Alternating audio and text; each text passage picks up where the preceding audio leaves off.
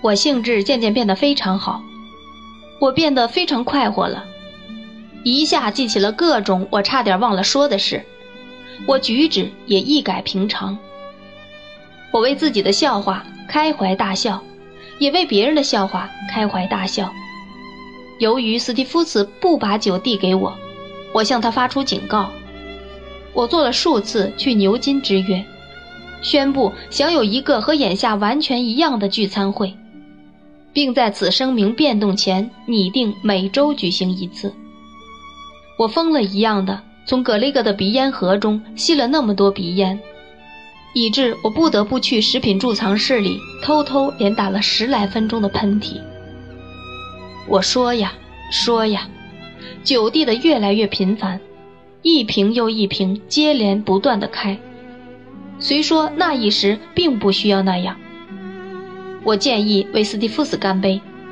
我说他是我最亲爱的朋友，我幼年时的保护者，我成年时的伴侣。我说我很高兴为他干杯。我说我无法报答他给我的情谊，我无法表达我对他的爱慕。结尾时我说。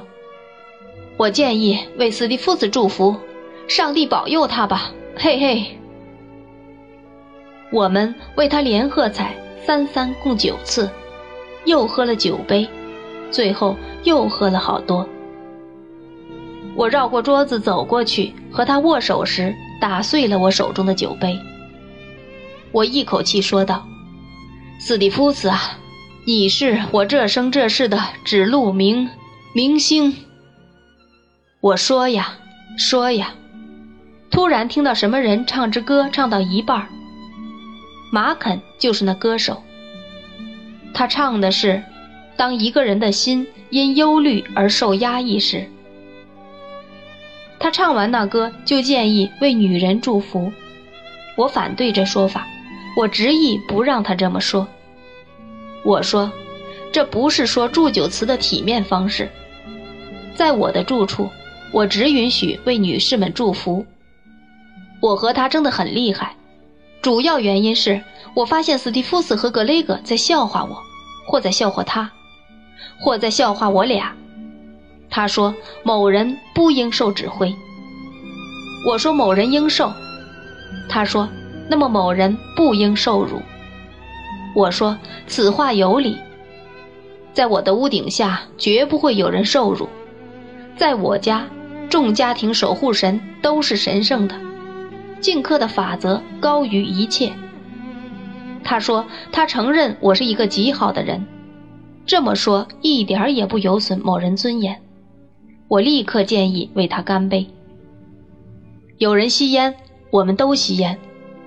我吸烟，并用力想克制自己那越来越厉害的颤抖。斯蒂夫子发表了一通关于我的演说。听着他演说，我几乎感动得涕泪俱下了。我向他答谢，并希望在座各位客人明天、后天每天五点钟和我一起吃晚饭，以便我们能再常常地享受交谈和交际之乐。我感到有为一个人祝福的必要。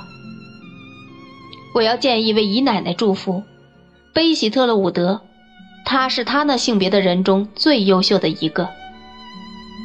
什么人从我卧室的窗口探出身去，一面把头抵在清凉的石栏杆上，使脑袋清醒，一面感受拂在脸上的微风。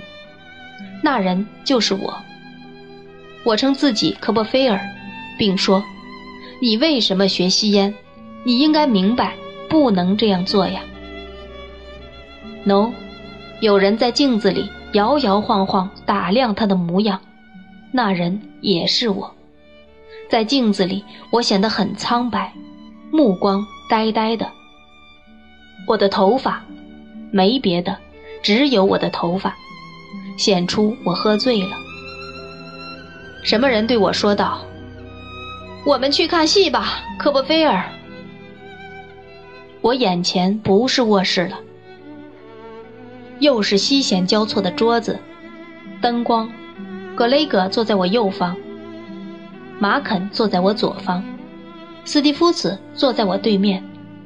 大家坐在雾中，相距很远。看戏，当然正合我意。快走呀！他们应当原谅我，先让他们一个个出门，然后熄了灯，以防失火。黑暗中，由于一慌，发现门不见了。我在窗帘上摸门，斯蒂夫子笑着拉住我胳膊，把我引出了门。我们下楼时，一个跟一个，快到楼梯底层时，有什么人摔倒而滚了下去。别的什么人说那是科波菲尔。对于这番错误的报道，我很愤慨。直到发现自己仰面躺在污泥里，我才开始想，那报道或许多少也不是无稽之谈呢。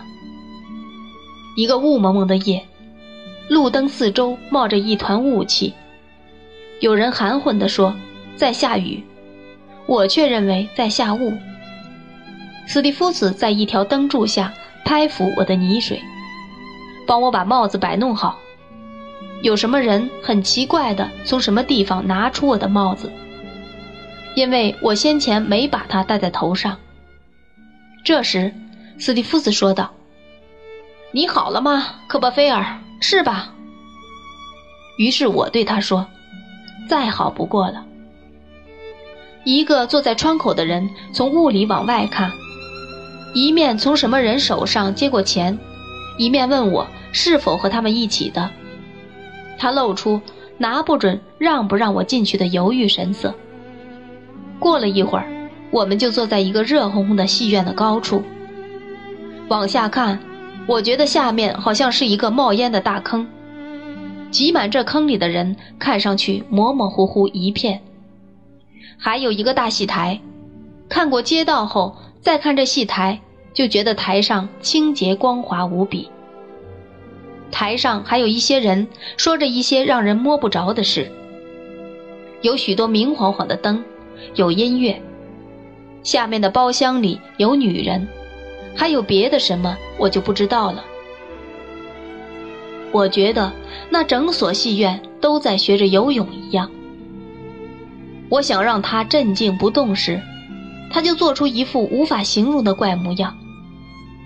由于什么人的提议，我们决定去下面女人的礼服箱。我从一个穿着大礼服、拿着看戏用的眼镜的男人身边走过，他就倚在沙发上。我还从一个照见我全身的大镜子前走过。然后我被领进一个包厢，发现我在落座时说了点什么，而周围的人喊“不要闹”。女人们向我投来愤怒的目光。还有，什么？是的，爱丽丝。她和我不认识的一男一女坐在和我同一个厢里，就坐在我前面。现在我又看到他的脸了。我相信比我当时还看得清楚些。我看见他转向我时，满脸惊奇和深切的痛惜。爱丽丝，我口齿不清地说道：“哎呀，爱丽丝，嘘，别作声。”他答道：“我不明白为什么这样。你打扰了观众。”看台上吧。我照他吩咐的做，想注意台上，也想听听上面演的是什么，却是徒劳。我又慢慢的看他，见他退缩进一角，把戴着手套的手放在前额上。爱丽丝，我说道：“恐怕你不舒服吧？”是的，是的，不要关心我吧，特勒伍德。他答道：“听，你马上就要走了吧？”我马上就要走了。我嘟噜着重复道：“是呀。”我有种愚蠢的想法，想说我要留在这里，等着扶他下楼。我相信，我不知怎么就把这意思说了出来，因为他仔细看了我一下后，好像明白了，便低声说道：“如果我告诉你，是我诚恳的请求你，我知道你会顺从的。现在走吧，特勒伍德。为了我，请你的朋友把你送回家去吧。”当时，他使我清醒到那种程度，虽然生他气，却也感到害臊。说了个“在”字，就起身出去了。他们都跟着我。我一走出厢座，就进了我的卧室。那里只有斯蒂夫斯陪我，帮我脱衣。我反复告诉他，说爱丽丝是我的妹妹。我还请他拿开瓶器来。好让我再开一瓶酒。什么人躺在我床上，一夜发热做梦，说着矛盾的话，做着矛盾的事。那张床是一个从没有安静过的汹涌的大海。当那个什么人渐渐化为我自己时，我开始口渴。我觉得我的皮肤是硬结的板块，我的舌头是一个用了很久。结了厚厚一层垢，又放在文火上干烧的锅底。我的手是用冰也无法使其冷却的热铁盘。第二天我清醒了后，我感到精神痛苦、悔恨和羞愧。我因犯过一千种我已记不清的无法救赎的罪过而生的恐惧啊！因为不知道。他怎么来到伦敦？又住在什么地方？无法接近他的痛苦啊！举行过那宴会的房中那恶心的样子啊！我那晕头转向的头啊！那烟气呀！那酒瓶的狼藉呀！要出外却无法起床的无能之痛感啊！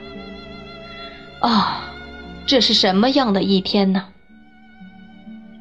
晚上，我坐在我的火炉旁。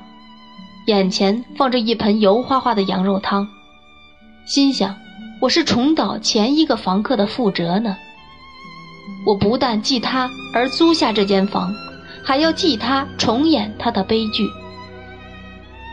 我真想赶回多夫，把一切都坦白。后来克鲁普太太进来，把汤盆拿走，送上装在干酪碟里的一只猪腰。说是昨天宴会剩下的就是这个了。我真想扑在他那紫花布的胸衣上，怀着真心的悔意对他说：“哦，克鲁普太太，别管那些肉片吧，我好伤心呢。”可就是在那种情形下，我仍怀疑克鲁普太太是不是那种可信的女人。啊，那是什么样的一夜呀！